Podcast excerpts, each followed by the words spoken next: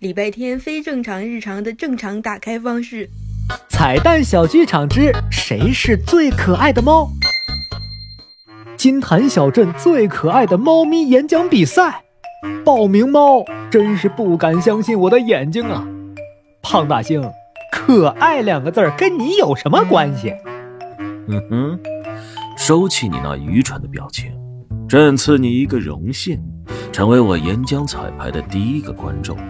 要不是礼拜天夺门而逃，才轮不到你呢。这个荣幸我可以不要吗？不过胖大星，最可爱的猫咪，你确定不投独眼猫一票吗？我我我为什么要给独眼猫投票？就算独眼猫有那么一点可爱，一点活泼，一点儿……小黑，别耽误我干正事，开始吧。他心虚了，他心虚了。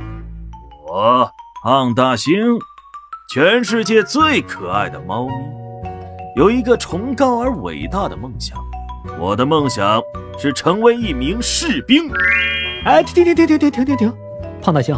做梦之前，要不先称称体重啊？你去当兵是想一屁股坐死敌人吗？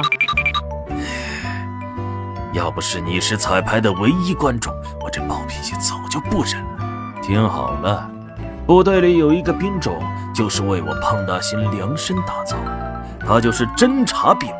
祖国就需要我这样优秀的猫，我往那儿一趴，能窝在一个坑里一整天纹丝不动。这倒是你的日常。等到敌人出现，你猛地蹦起来，挠他满脸花。